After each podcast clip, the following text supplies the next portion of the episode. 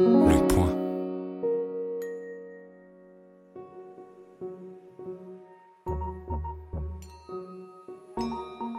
Les Contrariantes, un podcast bimensuel dédié à l'échange d'idées présenté par le magazine Le Point avec Peggy Sastre. et Laetitia Stroche-Bonnard. Dans la première partie de cette émission, nous nous penchons sur La République en marche, puis dans une seconde partie, nous accueillons le professionnel des médias, Éric Brion.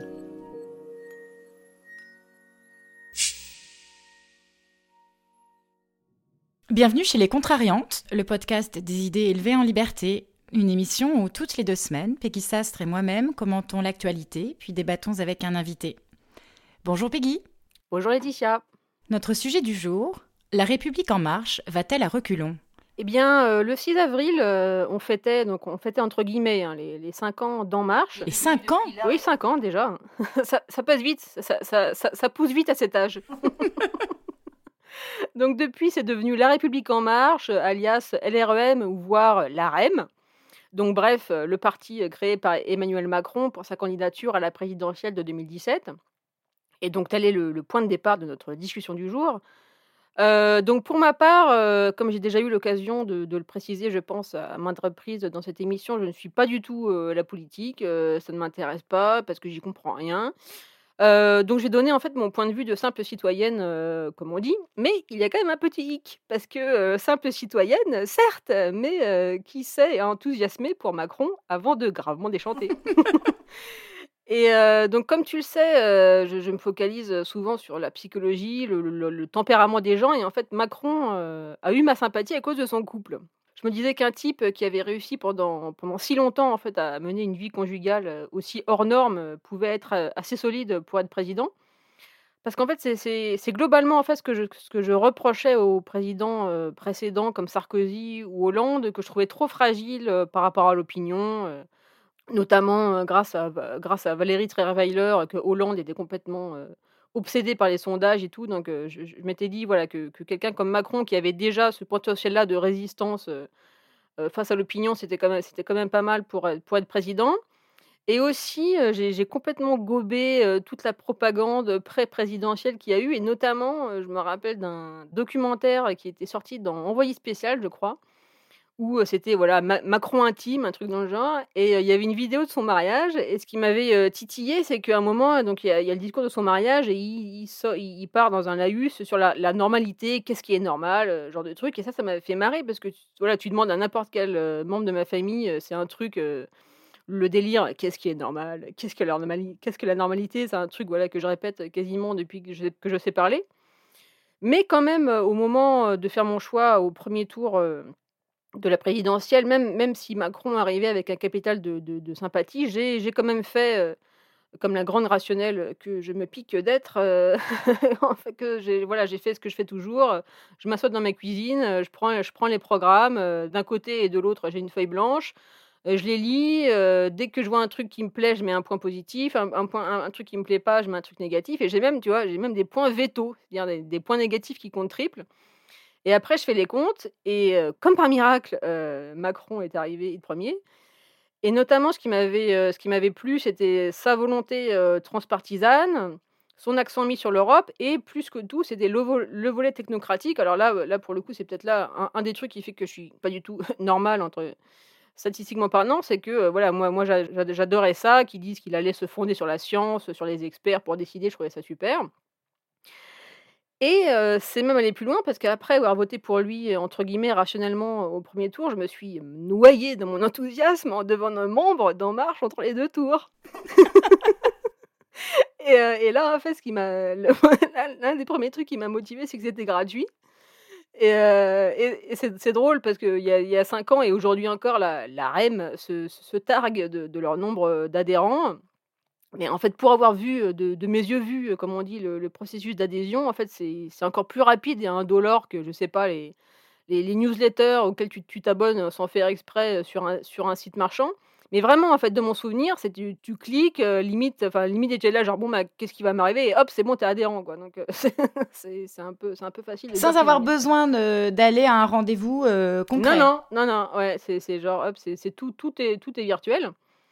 Et l'autre motivation qui m'avait qui m'avait décidée à être, adhérente, donc là, c'est encore la c'est encore, une blague encore, encore encore plus grosse, c'est que je m'étais même dit que j'allais aller justement à des réunions, voir à quoi ça ressemblait et tout. Donc là, c'est un truc, j'ai souvent des petites envies de de faire des trucs que que je n'ai jamais fait et qui même a priori, me me débectent. Donc là, en l'occurrence, c'est c'est en plus de voir des gens, c'est de voir des gens dans un cadre de réunion politique. Donc ça doit venir, je pense, de mon de mon score d'ouverture à l'expérience qui est très élevé. Mais bon, comme j'ai un comme j'ai aussi un score de flemme, très élevé, donc voilà, ça c'est resté un fantasme. Je je n'ai jamais je n'ai jamais donné suite. Et le fait est qu'en fait, j'ai déchanté, en fait, quasiment dès le lendemain de la de la présidentielle et mes deux plus gros coups, ça a été Notre-Dame-des-Landes et et le dossier du Mmh glyphosate. Et je pense que Notre-Dame-des-Landes, c'était vraiment le pire, hein, parce que là, il y a vraiment eu un déni de démocratie. Les habitants s'étaient décidés pour l'aéroport à à 55% et là, heu, contrairement à ce que je pensais, heu, contrairement à sa résistance, heu, face à l'opinion, Macron a complètement, plié, sous les pressions de 4 crasseux qui dorment dans des sacs poubelles. J'ai eu un peu j'ai eu un peu un un regain, d'ascenseur émotionnel, vers le haut, avec le déremboursement de l'homéopathie et je trouvais aussi que voilà, aujourd'hui, on dit souvent qu'il y a pas de personnalités qui ont émergé d'En Marche et tout et je trouvais justement que Buzyn était un peu ce genre de ce genre de personnalité, mais en fait non, heu, rebelote, j'ai déchanté avec le le délire des municipales et l'affaire Griveaux et tout le le le les salamalek qu'il y a eu avec la pandémie et cetera.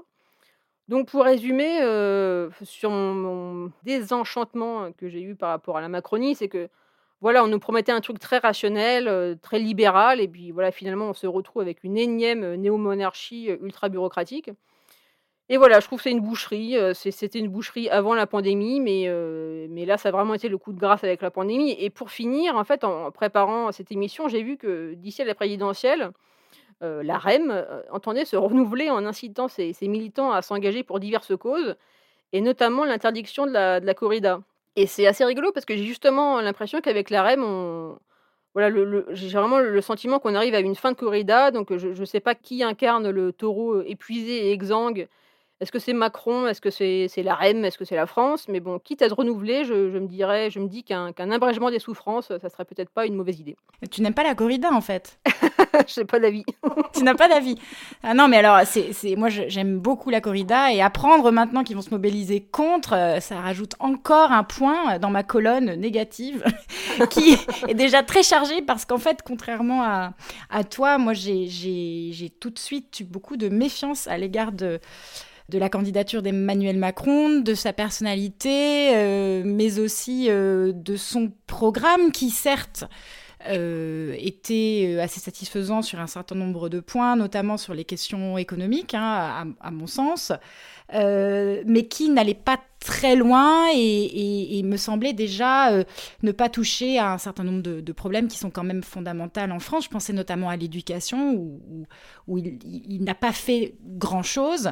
Euh, mais là, là, je parle du, candidat. Ce qui m'a surtout gêné le, plus en fait chez le candidat, c'était son discours.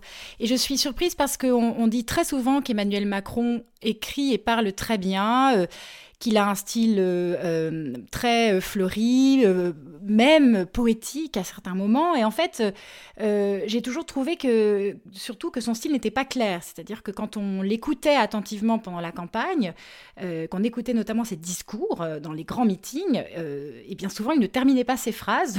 ou bien, euh, ou bien il employait des mots complètement euh, euh, incongrus. J'avais remarqué une expression qui, qui l'obsédait, qui est euh, quelque chose m'a fait ou quelque chose t'a fait. Je, trouvais ça complètement étrange. Un jour, il avait fait un discours sur le sur le travail et il disait à quelqu'un de l'assistance, peut-être un de ses proches, oui, Jean-Michel ou Jean-Claude ou je, je, ne sais plus qui, le travail t'a fait. Et, et je, ne sais pas pourquoi il, employait tout le temps cette expression et ça me semblait vraiment la comment dire, une sorte de signe que c'était quelqu'un d'un peu flou. Alors, tu pourrais me dire, c'est anecdotique, euh, c'est peut-être un tic de langage, euh, on peut pas juger les gens sur, euh, sur leur emploi de la langue, mais pour quelqu'un qui se targue hein, de devenir président de la République et surtout d'être très intelligent, le fait de ne pas parler précisément et clairement est quand même le signe qu'il y a des ambiguïtés. Et d'ailleurs, toute la suite, et notamment son mandat, est venu confirmer cette idée qu'il est toujours dans l'ambiguïté. Ce qu'on a appelé le en même temps, assez justement quand même. C'est cette tentative de vouloir à chaque fois ménager la chèvre et le chou et finalement de, de ne contenter personne.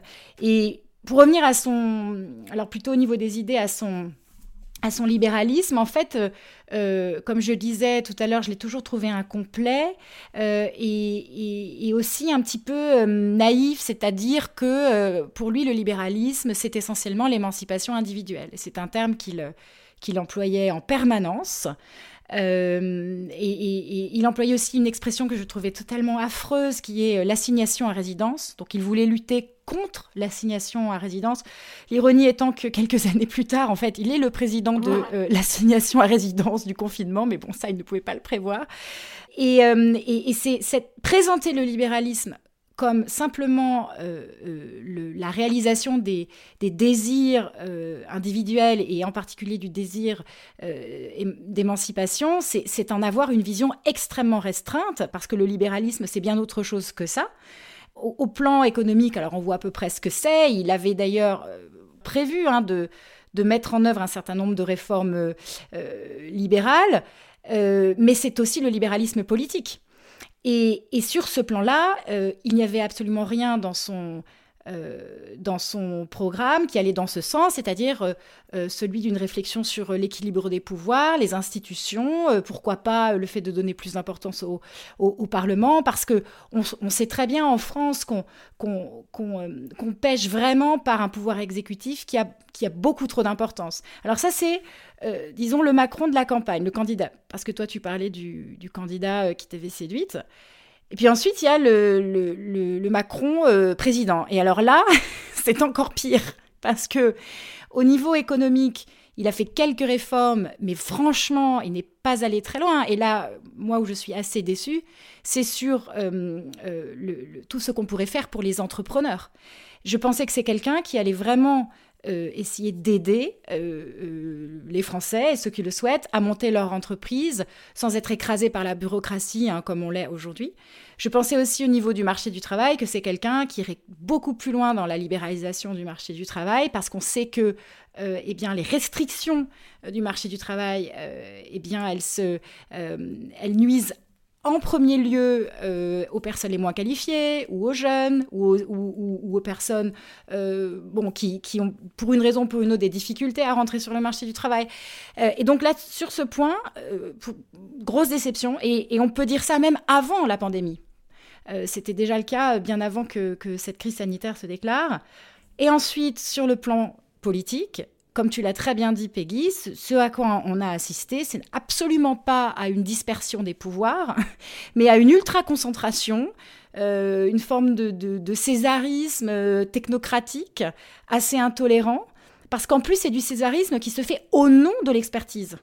Euh, ce qui a d'ailleurs été très mal vécu, puisque, euh, il faut quand même le rappeler, pour moi, la plus grande crise euh, du, premier mandat d'Emmanuel Macron, parce qu'il risque certainement d'en faire un second, eh bien, c'est la crise des Gilets jaunes. Oui, totalement. Enfin, les gilets jaunes, c'est, c'est vrai qu'on a peut-être tendance à l'oublier, avec l'arrivée de la pandémie, mais c'est quand même un truc, un truc énorme, une des crises une des crises historiques les plus graves et pour le coup, pas grave dans le sens, voilà, je je mets pas de je mets pas de de notion morale là-dedans, mais vraiment importante, depuis quand même très, très longtemps et qui sans doute a été suscité, voilà, comme tu dis, par cette concentration des, pouvoirs, ce, césarisme très, très arrogant qui dit ah oui, on sait, on sait pour vous, etc. Et ça a été un manque de psychologie politique qui est on n'impose pas les choses aux, gens en, leur disant avec un sourire en coin vous êtes trop con et je vais vous expliquer, je, vais vous expliquer la vie, quoi. Donc cette crise des Gilets jaunes, effectivement, elle a été, elle a été effacée par la pandémie, mais je, je, parie quand même euh, très très euh, fort que quand la pandémie euh, s'atténuera, parce que les pandémies s'atténuent toujours, ça, il va y avoir un vilain retour du refoulé. Quoi. Pour continuer sur cette idée de, disons, de césarisme technocratique ou, par l'expertise, en fait, je, lisais récemment un, un ouvrage de, du politologue Alain Gérard Slama, euh, qui est paru en 1993, euh, donc ça ne nous rajeunit pas, euh, et qui s'appelle L'angélisme exterminateur. Et il y a toute une réflexion dans, ce livre, hein, entre autres choses, sur la question du centrisme et la façon dont le centrisme gagne de plus en plus d'importance dans le paysage politique français. Je, je voudrais lire un extrait de ce livre qui, à mon avis, illustre tout à fait ce que représente la République en marche. Donc, euh, euh, Slama écrit Le centrisme a gagné un courant de plus en plus puissant de l'opinion, à commencer par une partie non négligeable des intellectuels, séduits par ses dissertations brillantes sur la complexité. Ce centrisme moderniste n'a d'autre ambition que de rationaliser la vie politique et de permettre à la société civile de gérer ses conflits. Son idéal est un pluralisme organisé. Mais le fait est qu'en ne concevant pas le pluralisme sur un autre mode que consensuel, et en substituant l'opposition extrémiste modérée à l'ancienne dichotomie droite-gauche, cette sensibilité, que nous avions baptisée naguère l'extrême centre, rejette en fait tout ce qui n'est pas elle. Et plus loin, le principal résultat de cette radicalisation des modérés est en fait un débat politique encore plus réducteur, voire l'aggravation des tensions, la majorité consensuelle dicte sa norme et il suffit que quiconque semble suspect de s'en écarter pour être soit identifié aux extrêmes, soit, dans le meilleur des cas, considéré comme inaudible, en toute hypothèse rejeté dans les ténèbres du négatif.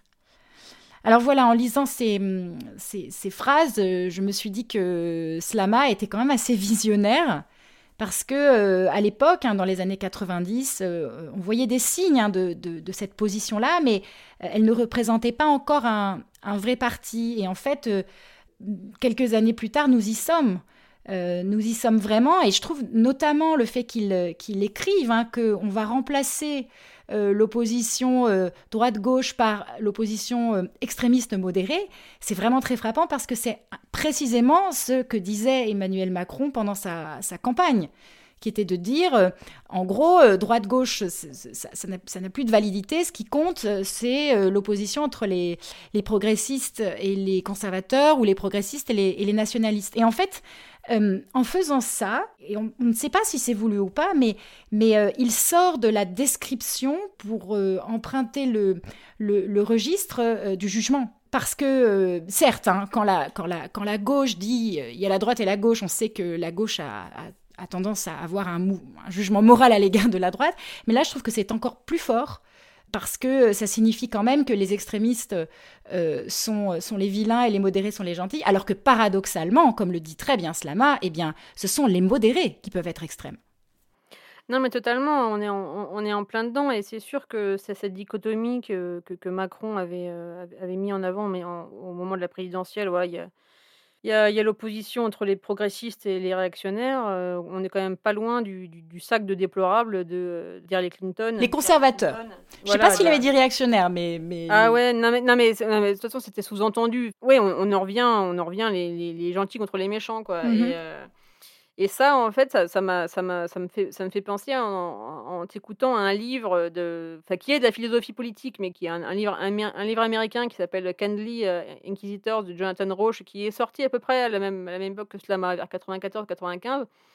Pour le coup, le, sujet, c'était, euh, bah, aussi très pressant, mais euh, pour, pour d'autres raisons. C'était toutes les attaques bienveillantes contre la science, la liberté d'expression qui commençaient déjà gravement à à se faire jour. D'ailleurs, euh, ça c'est une, une parenthèse, mais ce qu'on vit, ce vit aujourd'hui avec euh, le wokisme, etc., c'est une sorte de, nouvelle jeunesse des, des culture wars, des guerres de la science et tout qui, qui était en vigueur dans les années 90. Bref, donc dans ce bouquin, donc Jonathan Roche euh, cite en fait, enfin liste plusieurs principes, plusieurs principes politiques qui, selon lui, et je trouve ça assez juste organise à, peu près, à peu près tous les systèmes politiques. Et le premier, il parle du principe fondamentaliste. Et en fait, le principe fondamentaliste, c'est, de, mémoire, c'est ceux qui connaissent la vérité sont les seuls à pouvoir décider de qui dit vrai. Quoi. Voilà, en gros.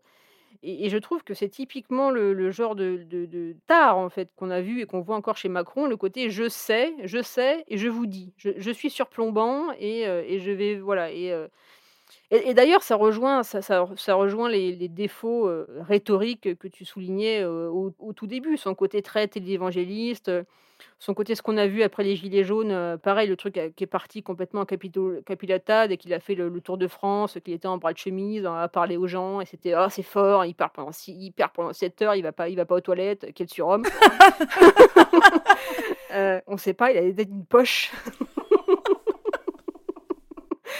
Et, voilà, et, voilà ça, ça, va très bien avec, je dirais, cet enrobage. C'est rhétorique, c'est c'est de l'habillage, c'est de la com.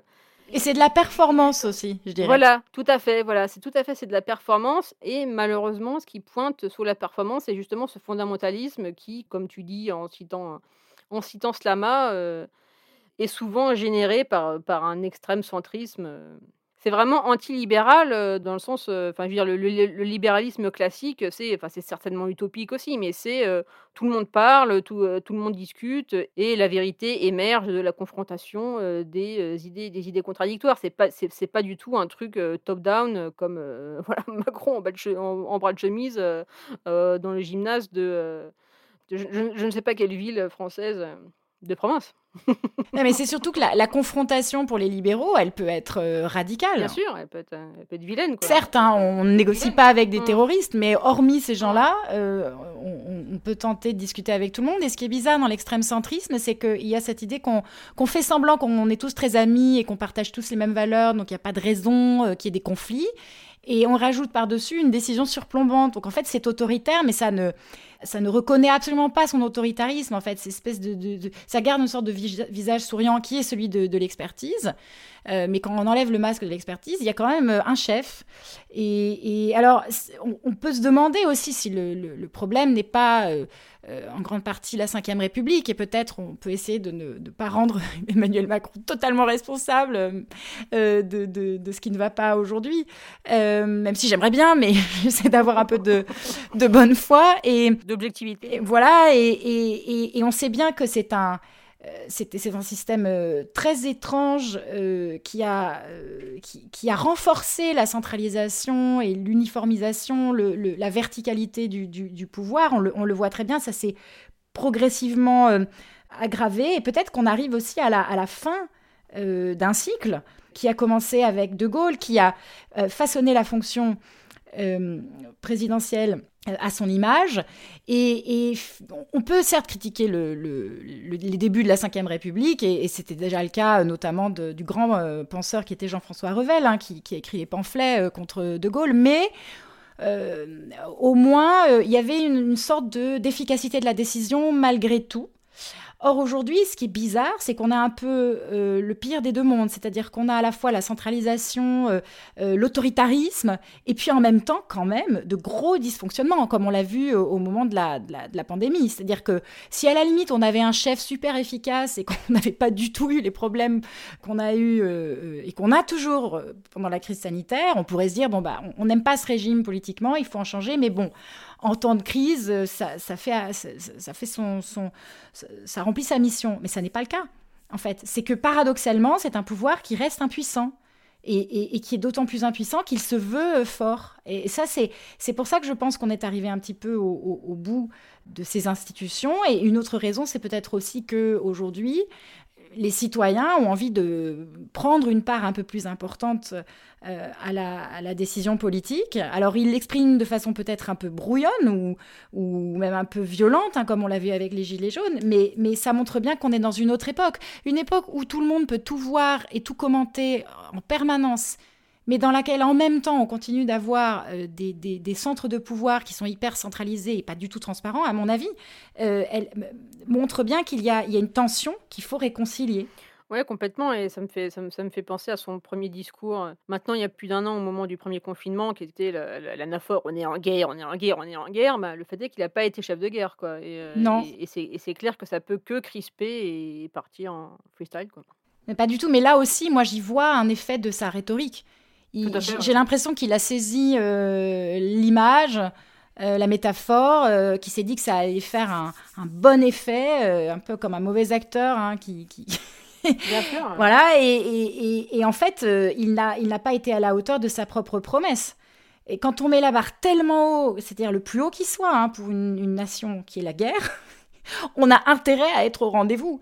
Je trouve aussi qu'avec son usage de la parole, il suscite la démonétisation de ce qu'il dit. C'est qu'à force d'employer des mots euh, tellement, euh, tellement grands, euh, tellement, tellement forts, tellement suggestifs, eh bien, il les dévalorise puisqu'il n'est pas, il, pas à la hauteur.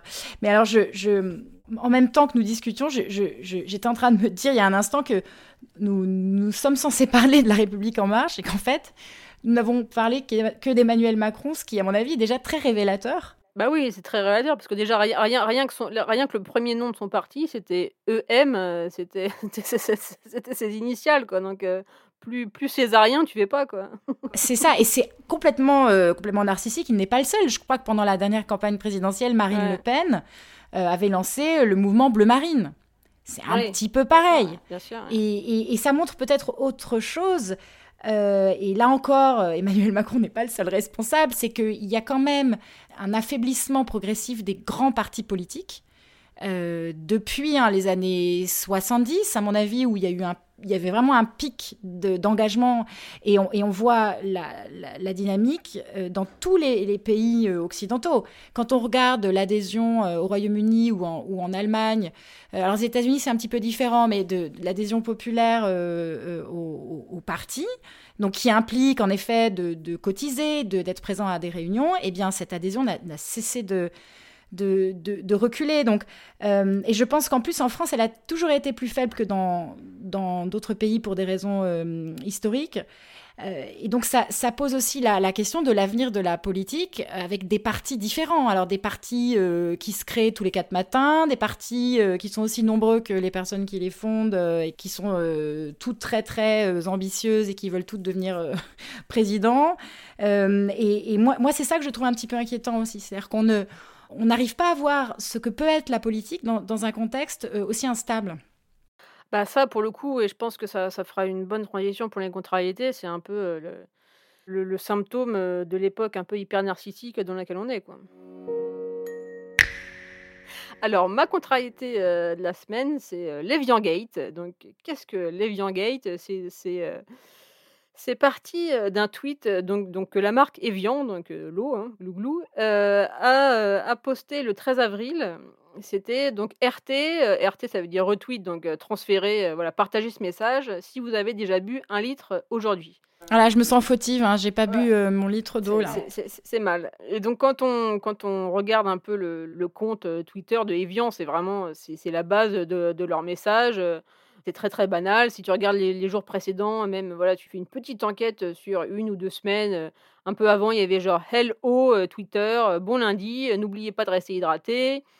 Un, peu avant, c'était on vous souhaite d'avoir une petite avion bien fraîche pour vos cours en visio, ça change tout. Ou alors, il y avait carrément il, date de quand votre, dernier votre dernier verre d'eau, je vais y arriver. Et le fait est que là, là Gate a commencé parce que ça a déclenché un véritable bad buzz. Et pourquoi? Parce qu'en fait, le 13 avril, c'était le début ou le, lendemain du début du ramadan. Et donc là, il y a eu plein de commentaires qui ont accusé la filiale de Danone d'être raciste, islamophobe, blablabla pour le coup, dans, les trucs, il y a un commentaire qui m'a fait marrer. C'était le community manager d'Evian. Et en dessous, il y avait une photo de Jean Messia, donc, qui est ex-Rassemblement euh, National, et Éric Zemmour euh, par-dessus, par-dessous. Donc, ça, j'avoue, ça m'a fait marrer. et, euh, mais donc voilà, le bad buzz prend et à 21h, nouveau tweet d'Evian qui poste Bonsoir, ici la team Evian. Désolé pour la maladresse de ce tweet qui n'appelle à aucune provocation. Et donc là, c'est la deuxième partie du sketch, c'est la convergence des catastrophes, tu vois. Après les indignés du tweet d'Evian, arrivent les indignés des excuses d'Evian au tweet. Donc là, qui appelle, voilà, qui appelle au boycott d'Evian, qui parle de soumission. Je retiens un, commentaire qui est le, cocktail des deux, c'est votre soumission est une honte en majuscule. Plus jamais un euro pour Evian, hashtag boycott Evian.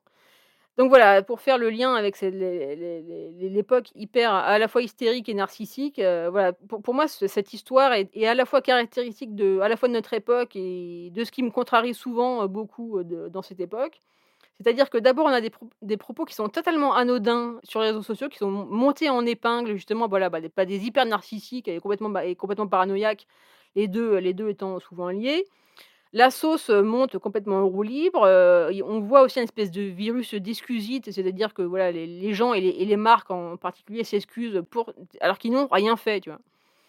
Et je, ne sais plus qui avait dit ça. Je crois que, c'était Sam Harris, mais en préparant, j'ai pas réussi à, retrouver la source originale. Bref, c'est l'idée que, Jack Dorsey, qui est le, président de, ben, le patron, le patron de Twitter, en fait, il devrait fermer le site. Et, pour le coup, lui, en présentant de grosses excuses, genre voilà, pardon, j'ai merdé, je pensais pas que ça allait prendre de telles proportions. Et, là, quand même, en faisant cela, je pense qu'il serait bien parti pour recevoir le prix Nobel de la paix.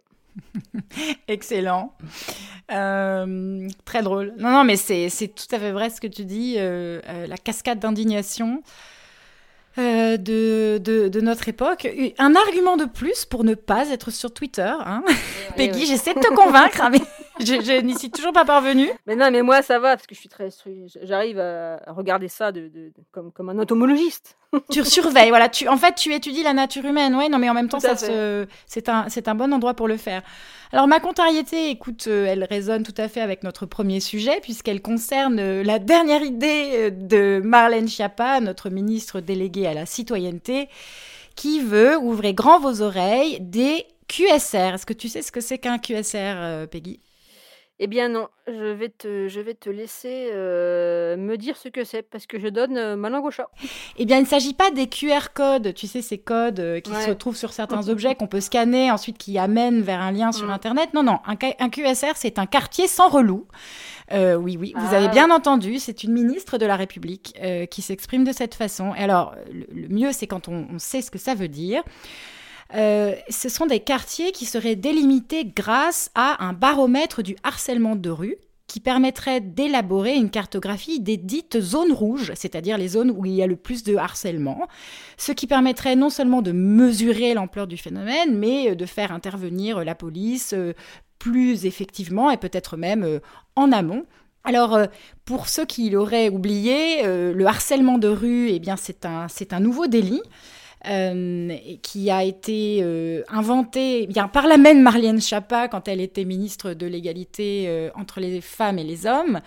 C'est un délit qui concerne un ensemble de comportements qui sont très divers puisque on peut être coupable de harcèlement de rue si eh bien on siffle une femme dans la rue ou bien si on la suit dans la rue, c'est-à-dire que ça va eh bien, de la remarque un peu sexiste ou désobligeante, ou même hein, de, la, de, la, de, de, la marque d'admiration que peut euh, exprimer un, homme envers une femme, à, euh, eh bien, euh, à la conduite la plus louche qui soit, c'est-à-dire de, la suivre.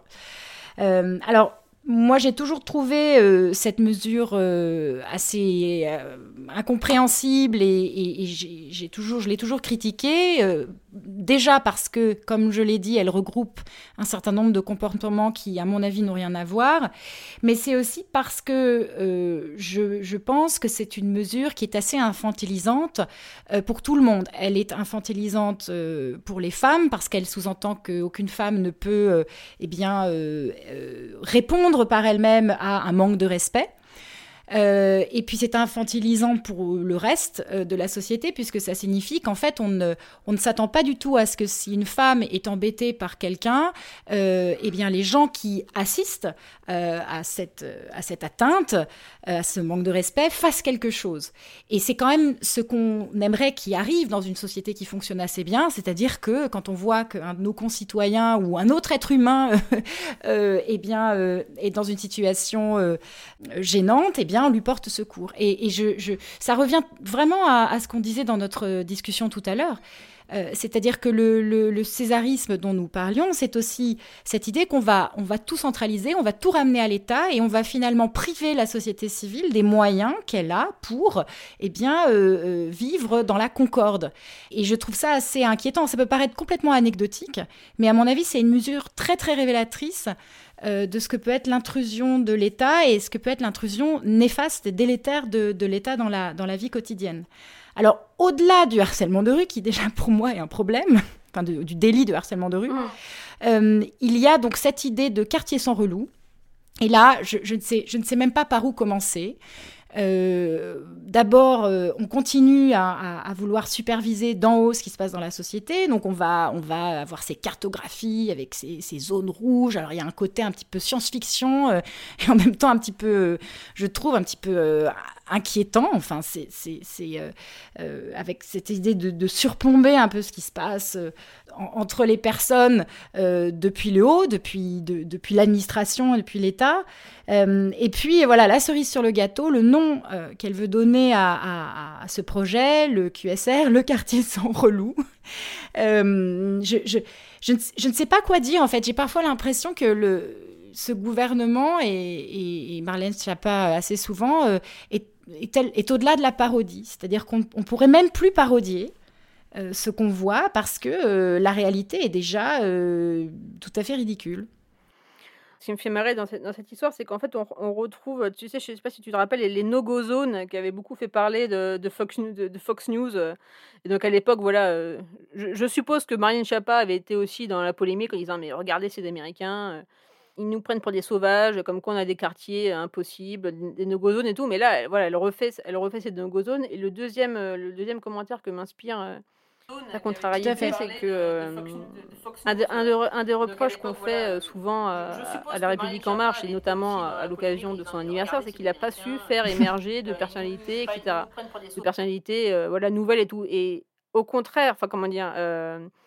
Marlène Schiappa, c'est un peu l'exception qui confirme la règle, mais ça veut, ça veut dire aussi beaucoup de choses par rapport à La République En Marche. Parce que si la personnalité qui émerge le plus de La République En Marche, c'est Marlène Schiappa, qui est, comme tu dis, au-delà au-delà du réel. Voilà, voilà au-delà, du réel et de la parodie, ça, ça fait peur. Quoi. Oui, alors l'autre, c'est Gabriel Attal. Et alors, pareil, c'est-à-dire ce sont, ce sont des gens, en fait, à mon avis, ceux qui émergent, ce sont des gens déjà qui sont complètement aux ordres, qui ne, n'existeraient absolument pas politiquement sans le président de la République.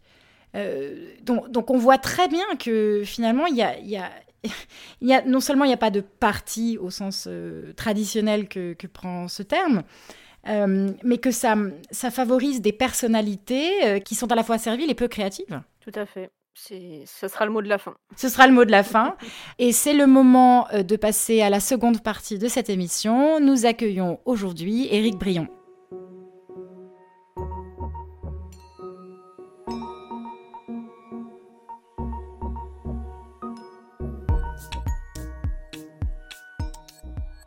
Éric Brion, bonjour. Bonjour. Et merci de rejoindre les Contrariantes aujourd'hui. Éric Brion, vous êtes un professionnel euh, des médias et vous êtes connu pour euh, avoir été la première cible, la première victime, si j'ose le terme, du mouvement Balance ton port, ce MeToo à la française lancé par la journaliste Sandra Muller. En octobre 2017, votre nom était en effet jeté en pâture sur le réseau social Twitter lorsque Sandra Muller écrivait sur la plateforme le message suivant. Balance ton porc, toi aussi raconte en donnant le nom et les détails un harcèlement sexuel que tu as connu dans ton boulot. Je vous attends. Message suivi quatre heures plus tard par un second tweet. Tu as des gros seins, tu es mon type de femme, je vais te faire jouir toute la nuit. Éric Brion, ex-patron de Equidia, hashtag balance ton porc. C'est peu dire que cette dénonciation publique vous a porté préjudice. Du jour au lendemain, vous étiez sans travail et sans compagne, incapable de vous défendre et de vous faire entendre, condamné par le buzz selon vos propres termes. Un calvaire que vous avez raconté avec beaucoup de pudeur et de justesse dans votre livre Balance ton père. Vous avez finalement porté plainte pour diffamation contre Sandra Muller, qui a été condamnée en première instance en septembre 2019. Cependant, il y a quelques jours, la Cour d'appel vient de vous débouter de cette plainte. Si nous vous invitons aujourd'hui, c'est pour deux raisons. La plus immédiate est que ce jugement est surprenant et qu'il nous semble important et intéressant d'en discuter avec vous. La raison plus fondamentale est que Peggy et moi sommes loin de considérer MeToo et Balance ton port comme un progrès pour l'humanité et que votre aventure en apporte la preuve éclatante. Si je peux me permettre une note personnelle, je me rappelle très bien ma réaction quand j'ai appris la naissance de ce hashtag. J'étais chez moi, c'était un dimanche matin, je rangeais des choses en écoutant la radio, et puis euh, j'entends parler de Balance ton porc. Alors je me rappelle m'être assise, absolument consternée. Je me suis d'abord dit qu'il y avait un décalage accablant dans Balance ton porc entre le ton adopté par Sandra Muller et les faits qu'elle dénonçait. Elle n'était pas en train de dénoncer la prostitution des petites filles en Inde ou l'excision, mais une tentative de drague. Et pourtant, elle prenait la posture d'une grande combattante des libertés. La deuxième chose qui m'a choquée, surprise aussi, c'était sa profonde vulgarité. Elle qui dénonçait la vôtre, elle écrivait en faisant des fautes à tous les mots, en parlant dans un français très approximatif. Alors ça semble peut-être complètement anecdotique, mais je n'arrive pas à comprendre comment on peut parler de libération quand cette libération se fait dans des termes si peu élégants, si peu généreux, si peu libres en réalité. Nous en revenons à l'éternel principe de toutes les radieuses révolutions, on ne fait pas d'omelette sans casser des œufs. on ne fait pas de barbecue sans tuer des porcs. Jusqu'au jour où ceux qui font les omelettes deviennent eux-mêmes les œufs de la prochaine omelette. L'histoire nous dira ce qui se passera demain. Alors pour commencer cette discussion avec vous, pouvez-vous nous expliquer en deux mots les ressorts du jugement de la Cour d'appel? Euh, C'est un arrêt de la Cour d'appel qui est assez surprenant. Euh, parce qu'au fond, euh, je ne suis pas avocat, je ne suis pas juriste, même si vous imaginez bien que depuis trois ans et demi, j'ai appris pas mal de choses sur, sur le droit et notamment sur la notion de diffamation. Ce, cet arrêt, il ne m'a pas, euh, au fond, déçu. Euh, parce qu'il reconnaît quoi? Il reconnaît que je n'ai jamais commis de harcèlement sexuel à caractère professionnel. Et ça, pour moi, c'est évidemment euh, quelque chose d'extrêmement important. D'ailleurs, même Sandra Muller et ses avocats l'ont reconnu, il n'y a pas eu de harcèlement sexuel à caractère professionnel euh, lors, de, lors de cette soirée. Donc pour moi, c'est une première chose actée et extrêmement importante. La deuxième chose, qui est assez troublante, c'est que la décision dit que oui, en effet, ces propos, enfin ce tweet de Sandra Muller, cette série de tweets, euh, était diffamant à mon égard. Euh, mais que, et là on rentre dans des précisions extrêmement qui tiennent exactement de la, de la hum, mécanique juridique, au fond, euh, Sandra Muller était de bonne foi lorsqu'elle a, euh, lorsqu'elle a écrit ces tweets. Donc, et donc, j'ai été débouté euh, de, de ma demande en diffamation. Alors, c'est difficile de commenter au fond des décisions de justice parce que quand elles sont favorables, évidemment, on est content. Quand elles sont un peu défavorables, on l'est moins. Mais là, en l'occurrence, ce pourquoi je me suis battu depuis trois ans et demi a quand même été reconnu par la Cour d'appel. En revanche, cette décision, là où elle est beaucoup plus surprenante, c'est qu'elle elle bafoue complètement la jurisprudence sur la notion de bonne foi. Pourquoi? Parce que euh, lorsque l'on s'attaque à quelqu'un, comme l'a fait Sandra Muller euh, il y a trois ans et demi, en fait, on doit avoir la preuve de ce qu'on dit. On doit, on doit bien avoir euh, exactement la preuve, la rapporter et dire qu'on est de bonne foi. Mais là, en l'occurrence, lorsque Sandra Muller s'exprime le 13 octobre 2017, évidemment, elle n'a pas cette preuve. Il n'y a aucune, il a aucun fait, il n'y a aucun écrit, il n'y a rien qui permette de, confirmer ce qu'elle dit. Et donc, ça, c'est une jurisprudence séculaire hein, qui a été complètement qui a été complètement remise en cause par cet arrêt. Alors des, des remises en cause de jurisprudence, il y en a tout le temps. Mais l'impression que j'ai, au fond, euh, et de plus en plus en discutant avec des avocats, c'est que la Cour d'appel euh, avait une idée de ce qu'elle voulait dire, c'est-à-dire de la décision qu'elle voulait rendre, et que cette décision euh, devait être favorable à Sandra Muller, sans doute pour des raisons liées à l'ère du temps, et que ensuite elle a cherché euh, comment, euh, comment au fond euh, aller dans cette direction. Voilà, c'est la sensation que j'ai aujourd'hui. Il fallait après écrire le droit, dire les choses en fonction de l'objectif qui était de, de me débouter de ma demande en diffamation. Alors, votre stratégie était fondée en, en, partie sur le fait d'admettre avoir euh, publiquement avoir tenu ces propos déplacés à l'égard de Sandra Muller, et d'une certaine façon, euh, euh, les avocats de la défense ont réussi à retourner cette stratégie contre vous. Alors, est-ce que vous regrettez d'avoir admis ces propos déplacés Non, je ne regrette pas. C'est vrai que il n'y avait rien, aucune trace de ces propos, j'aurais pu les nier à 100%. Et, euh, mais je ne regrette pas d'avoir dit la vérité. Euh, notamment parce que cette vérité, je la dois, euh, je la dois avant tout à mes deux filles. juste pour que vous compreniez, le, lendemain du, du tweet publié par Sandra Muller, j'ai eu ma fille aînée au, téléphone qui vit, qui vit outre-Atlantique et ma fille aînée euh, m'a demandé une chose simple. Elle m'a dit Papa, je veux juste que tu dises toujours la vérité. Je venais de lui expliquer ce qui s'était passé précisément, mot à mot, et je rappelle, hein, je conteste avoir dit euh, les paroles qui me sont prêtées euh, telles qu'elles m'ont été prêtées. J'ai reconnu avoir tenu des propos déplacés, je n'ai jamais reconnu les propos tels que Sandra Muller me les prête. Donc j'avais dit à ma fille aînée, oui, je dirai toujours la vérité. Et ça, c'est une chose que j'explique dans, mon livre longuement, euh, qui au fond est sacrée, c'est que j'ai toujours dit depuis le début la vérité. En revanche, pour les prochaines personnes qui vont se retrouver dans ma situation, cette décision, elle est claire. Il faut nier. Absolument nier. À partir du moment où désormais on pourra utiliser a posteriori une reconnaissance de propos contre une personne et que cela pourra donner le, critère de bonne foi à, la personne qui écrit qui attaque quelqu'un, bah, la conclusion de la Cour, c'est surtout ne reconnaissez pas. Et ça, c'est un regret pour moi. Parce qu'au fond, euh, ça ne va pas améliorer euh, euh, la résolution des problèmes, des, des, affaires, et ça ne va surtout pas permettre de rapprocher les uns et les autres dans un combat sur, pour éviter une bagarre entre les hommes et les femmes. Est-ce que vous allez vous pouvoir en cassation?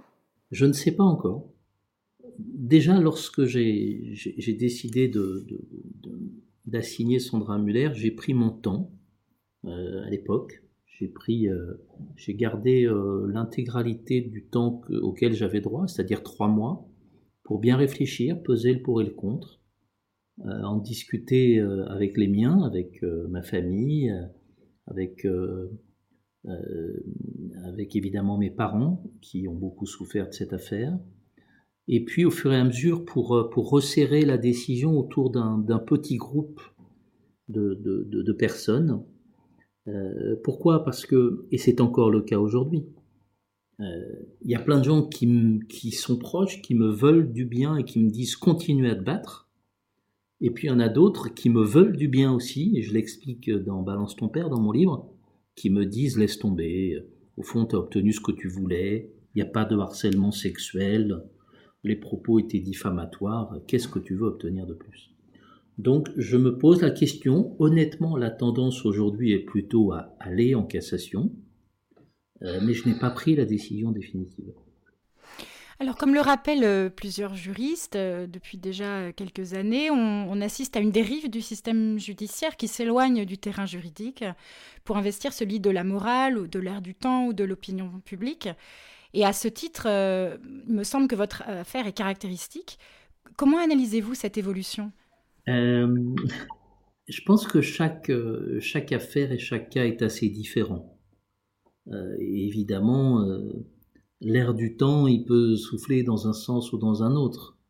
Ce qui m'a gêné dans la décision, c'est cette introduction de la notion de morale dans le droit.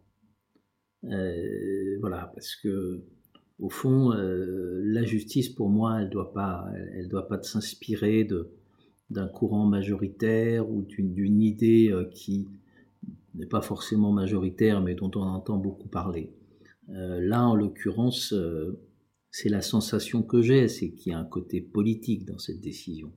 Et que au moment où la libération de la parole a pris une place très importante, et je le souligne, j'y suis favorable à la libération de la parole, mais à condition qu'elle soit fondée sur des, sur des faits euh, exacts, euh, réels et correspondant à la façon dont on attaque les personnes.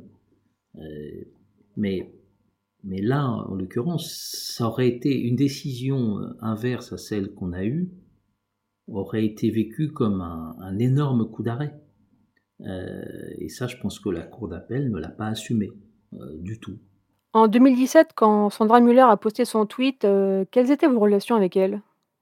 Oh, elles étaient euh, inexistantes. On s'était pas parlé depuis, euh, enfin inexistantes non, parce que, pour être précis, on se connaît depuis, on se connaissait depuis euh, une vingtaine d'années. on se tutoyait et on se croisait, on s'est croisé pendant longtemps lors d'événements où la sphère globale des médias pouvait se retrouver. elle avait relayé des communiqués de presse publiés par, par Equidia et elle avait fait une interview dans, son, dans sa publication. Mais il faut comprendre qu'elle est partie vivre aux États-Unis, je ne sais plus quand, en 2014 ou en 2015, donc au moment des fêtes, on n'avait on, avait plus du tout de relation, puisqu'elle, par définition, elle n'était pas, elle était, elle était très rarement présente en France. Et est-ce que euh, entre euh, cette soirée à Cannes et, son tweet, elle vous avait fait part de, de ses griefs? Elle avait, elle m'avait écrit un jour un, message sur euh, sur Messenger que j'avais totalement contesté, hein, qui, est, dans le dossier, où, où elle, m'accusait, m'accusait de euh, dans, un, dans, un, tweet tardif, de, dans un, message tardif, euh, de lui avoir mal parlé. Voilà, mais, euh, mais jamais elle n'avait, elle m'avait appelé ou parlé de ce sujet ou, parlé à des gens dans mon entourage. Donc moi j'ai été très surpris, d'autant plus que, comme je vous l'ai dit, après cette soirée de 2012, j'ai une interview dans, son journal euh, euh, et, jamais ce n'est ressorti d'une manière ou d'une autre euh, comme, comme un grief. Ou... J'aurais préféré d'ailleurs qu'on puisse en parler directement, qu'elle qu'elle puisse qu'on puisse avoir une, discussion sur le sujet, plutôt que de découvrir un tweet comme ça un, soir, un vendredi, par hasard. En fait, dans les, lynchages numériques, on, voit souvent euh, les victimes qui finissent par s'accuser de choses euh, qu'elles n'ont pas commises. Et d'ailleurs, euh, l'histoire des, faux aveux ne remonte évidemment pas aux réseaux sociaux. Mais en fait, vous, non.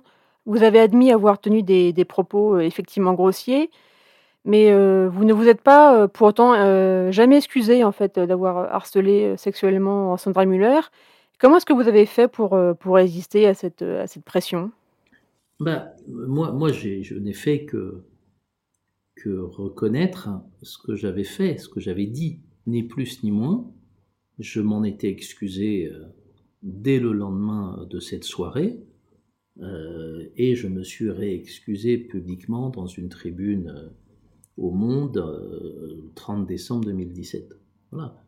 En expliquant que je, je, considérais que les accusations dont j'ai été qui était contenu dans ce tweet était euh, pour moi totalement délirante. Le problème dans, cette affaire, c'est que c'est toujours l'écume qu'on envoie. C'est-à-dire que vous, vous, connaissez bien le sujet, mais la plupart des, des personnes qui, en entendent parler n'en ont qu'une vision assez parcellaire. Il y a encore des gens qui croient que j'étais le patron de Sandra Muller. Euh, il y a encore des gens qui pensent que je lui ai écrit des SMS. Euh, voilà, donc ce qui est très difficile, c'est la précision, c'est aussi euh, l'exigence journalistique, c'est qui font qu'il y a eu beaucoup de, choses fausses dans cette histoire. Parce qu'une fois qu'on rapporte les choses à l'essentiel, à ce qui a été dit et fait, et d'ailleurs c'est reconnu par la Cour d'appel, non, il n'y avait pas de harcèlement sexuel professionnel, et oui, les tweets de Sandra Muller me diffamaient. Voilà. Donc, il a fallu trois ans et demi pour que enfin euh, ces choses-là soient reconnues. Alors plus généralement, euh, on ne peut que constater votre résistance euh, et même votre capacité au combat. D'où vous viennent-elles? Je, pense qu'il y, y, a eu plusieurs étapes. D'abord, il y a eu la, colère. Je pense que la colère a nourri une partie de mon de, ma révolte au début et de mon envie de, mon envie de me battre. Euh, parce qu'au fond, je,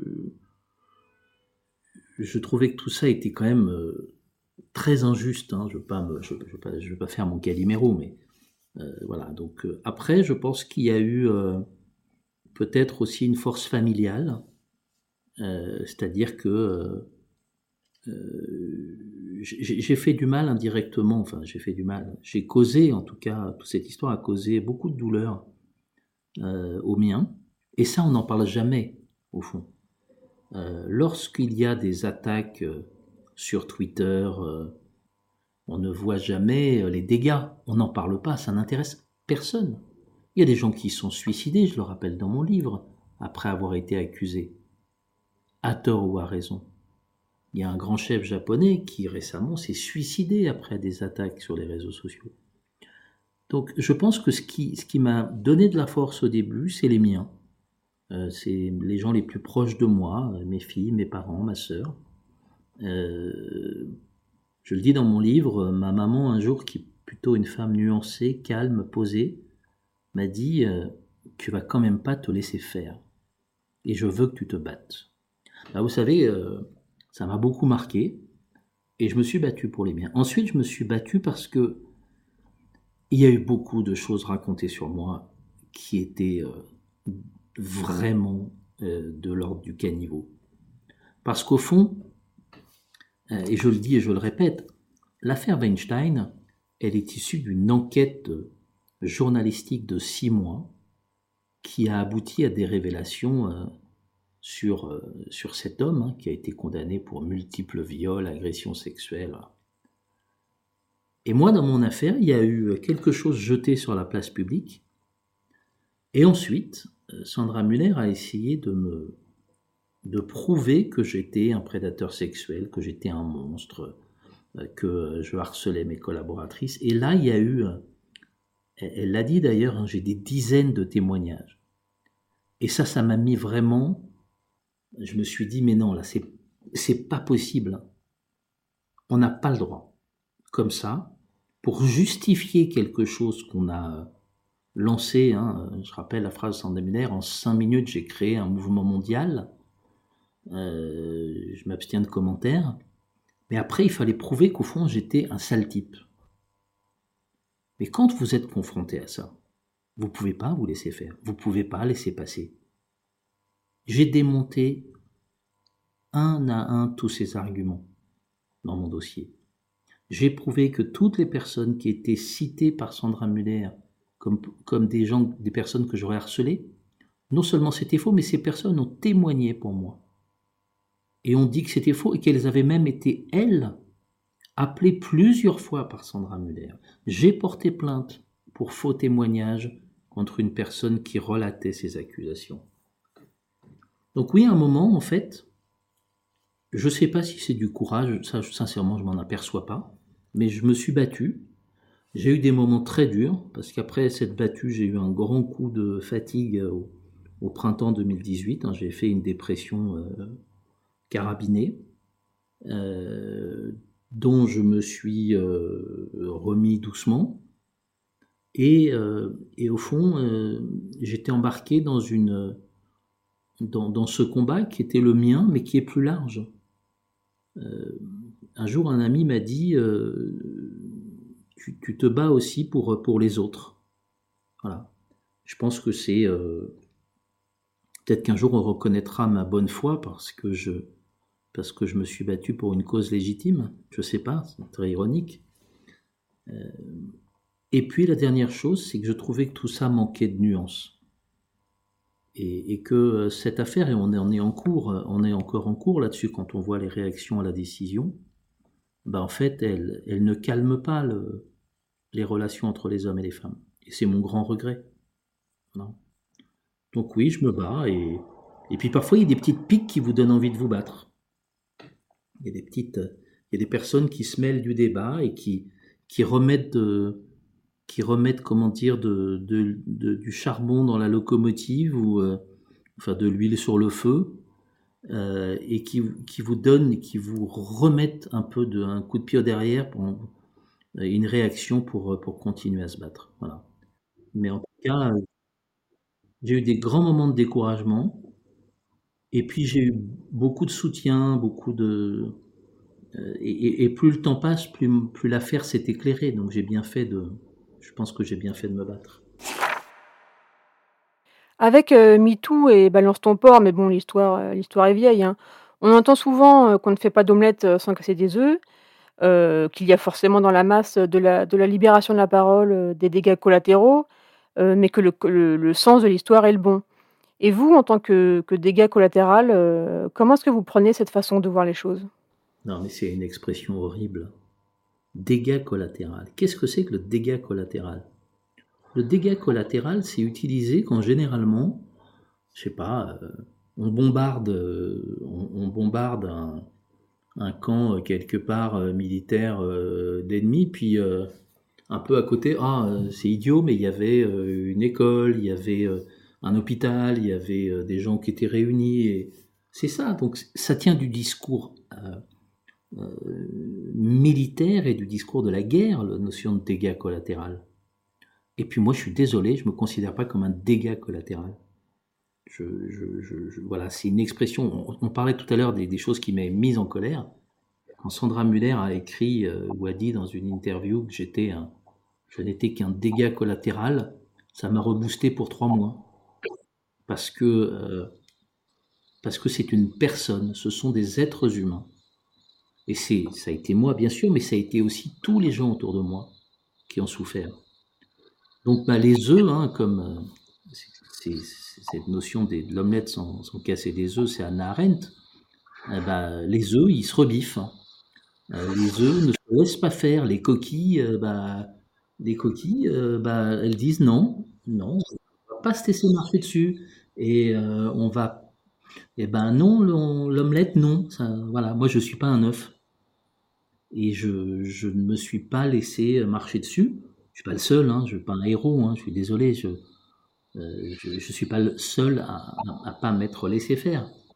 Mais comme j'étais le premier, comme j'étais le premier, mon nom est toujours ressorti.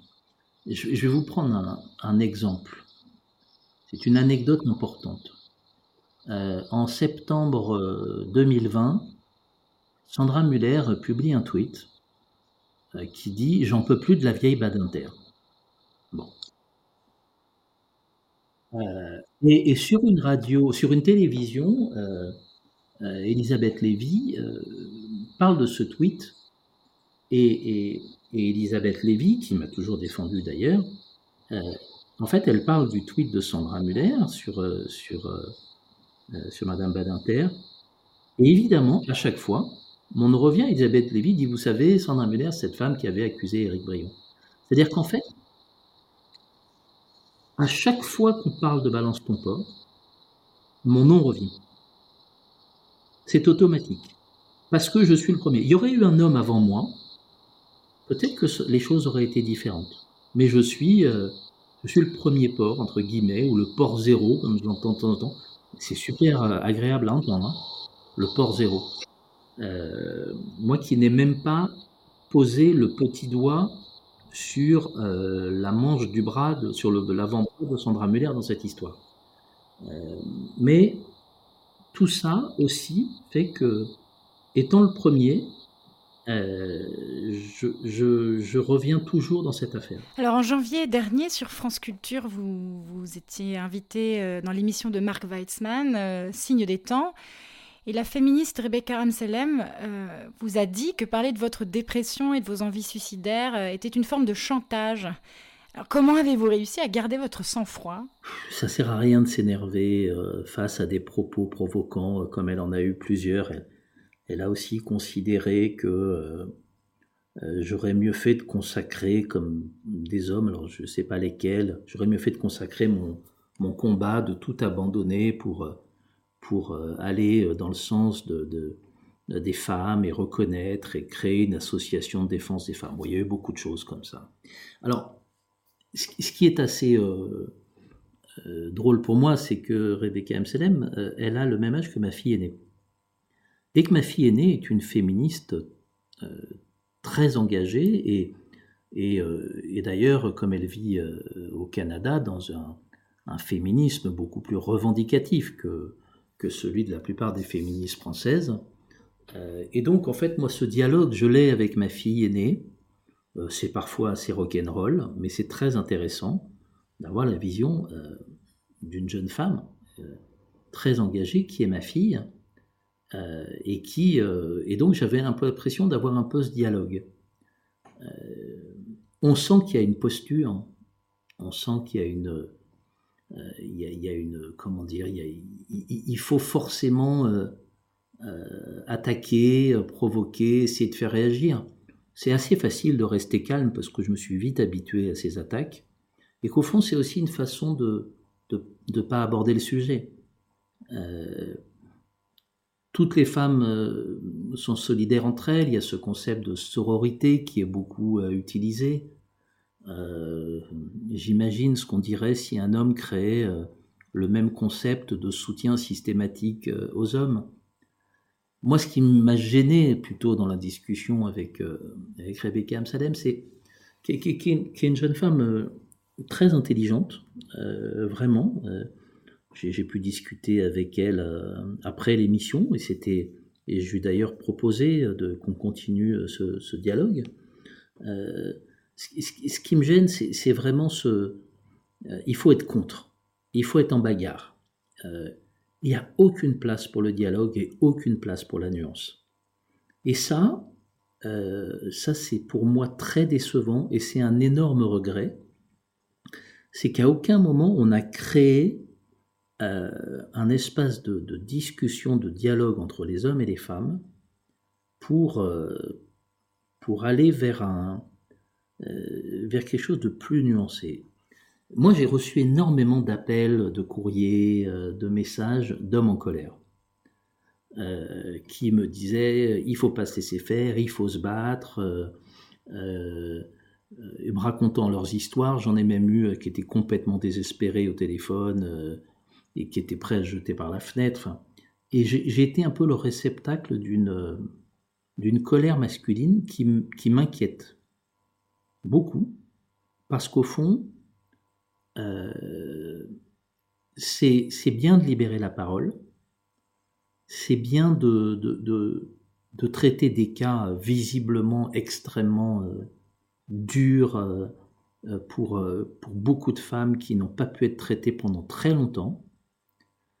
Mais euh, c'est autre chose de, multiplier des cas comme le mien, euh, qui crée de la frustration, qui crée de la colère. Et aujourd'hui, euh, ce jugement et l'autre, et le premier, et aussi l'affaire Jox, ne règlent pas le problème.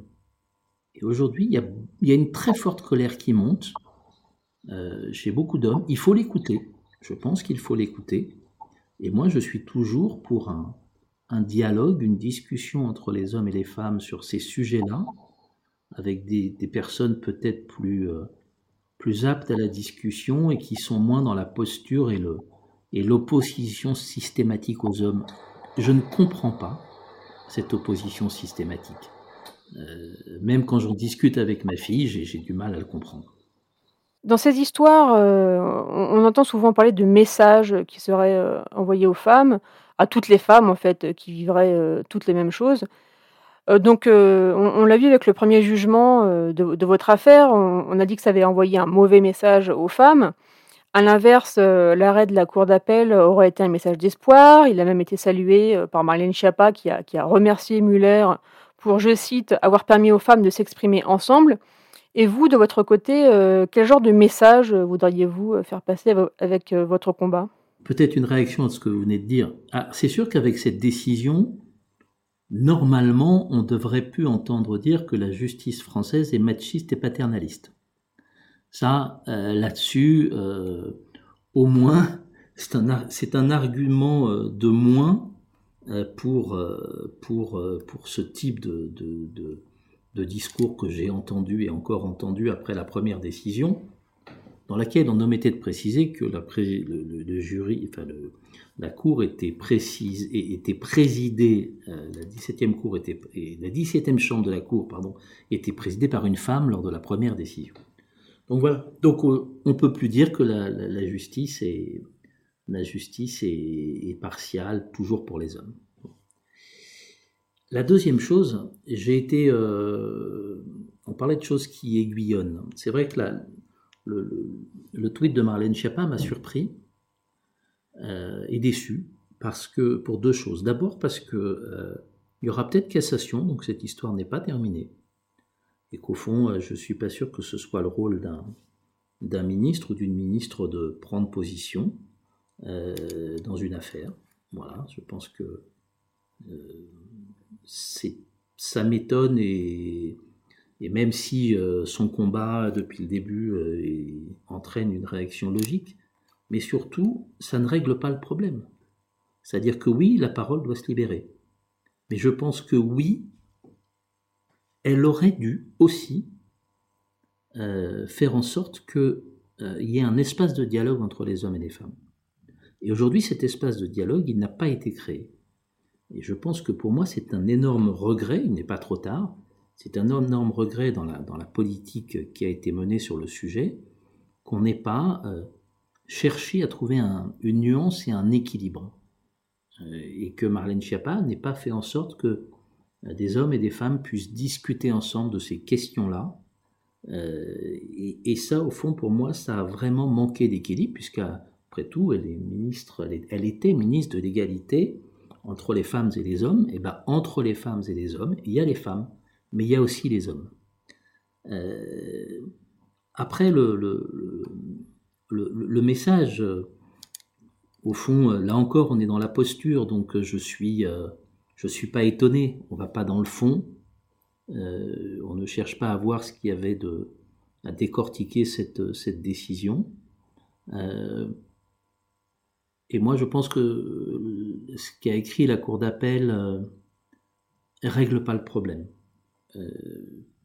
Au fond, et c'est peut-être pour ça que, j'irai aussi en cassation, c'est que bah, elle incite pas les hommes à dire la vérité, euh, enfin en tout cas les hommes ou les femmes d'ailleurs, puisqu'il y a aussi des femmes qui peuvent être, euh, qui peuvent être attaquées, euh, et, elle, et elle rend les choses assez incompréhensibles quant à la justification de ce, que je reprochais à Sandra Muller et de ce que Pierre Jox, de son côté, reprochait à, Alexandra Besson. Donc, l'affaire pour moi n'est pas finie, ça n'éteint pas le, sujet. Euh, le bon côté, c'est que oui, la parole peut continuer à se libérer, et ça, je le redis, je suis pour, euh, et c'est important. Euh, en revanche, je pense que la diffamation, elle, en a pris un, sérieux coup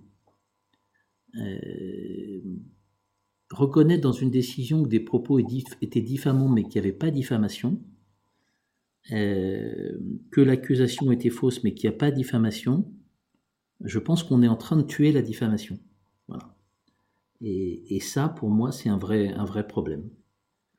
Parce que demain, au fond, euh, tout le monde peut être attaqué.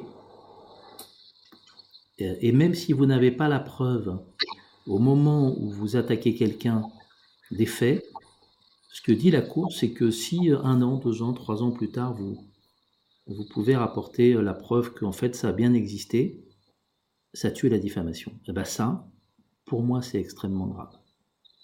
Oui à la liberté d'expression, mais la diffamation doit avoir un sens. Et vous le savez bien dans la presse, euh, puisque la diffamation existe surtout et beaucoup dans la presse. Et que Sandra Muller, elle était aussi jugée en tant que journaliste. Euh, et, c'est pour ça que pour moi, le message sur euh, le droit de se défendre, la diffamation est extrêmement négatif et c'est une petite révolution dans, le droit français qui demande vraiment à ce que à ce que je prenne aussi moi des, pincettes lorsque je vais éventuellement en cassation parce que si, si la décision n'était pas cassée, ben, ça confirmerait encore plus euh, la, mort douce de la diffamation. Éric Brion, euh, merci. Et bien pour, euh, pour conclure cet entretien, en le préparant, je suis, tombée sur, sur cette citation de, François Mitterrand qui, a l'air d'avoir été, d'avoir été formulée pour, votre, affaire. Donc je vous la livre. Une cause juste n'a pas besoin de recourir à l'injustice pour vaincre, mais une cause juste n'a pas non plus besoin, pour vaincre, de mobiliser les sceaux. Euh, c'est une expression euh, qui a été reprise euh, par Marie Burguburu, mon avocate, et que je trouve, oui, parfaite. Et, c'est bien le problème dans cette affaire, au-delà de mon cas. En tout cas, Eric Brion, merci beaucoup d'avoir rejoint les, Contrariantes. Hein. C'était vraiment passionnant de vous écouter et d'écouter surtout votre, votre précision aussi, je trouve, et votre euh, la façon dont vous pesez euh, les choses, et c'est assez rassurant aussi dans des temps où on juge si vite. Euh, les gens, et où on en vient en effet à considérer qu'ils sont des dommages collatéraux et qu'ils ne sont plus des êtres humains. voilà, merci encore. Merci de, de m'avoir donné la parole, j'y suis très sensible. Et je suis précis aussi parce que vous connaissez l'adage, hein, tout ce que vous direz pourrait être retenu contre vous. Certes. Euh, et rendez-vous à nos auditeurs euh, dans deux semaines pour le prochain numéro.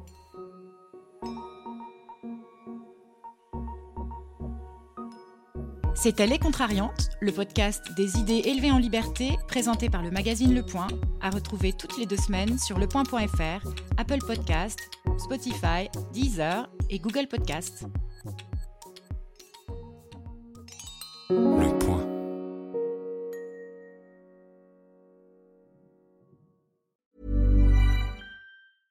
Ryan Reynolds here from Mint Mobile. With the price of just about everything going up during inflation, we thought we'd bring our prices down. So to help us, we brought in a reverse auctioneer, which is apparently a thing. Mint Mobile unlimited premium wireless. Ready to get 30, 30, bit to get 30, bit to get 20, 20, 20, bit to get 20, 20, bit to get 15, 15, 15, 15 just 15 bucks a month.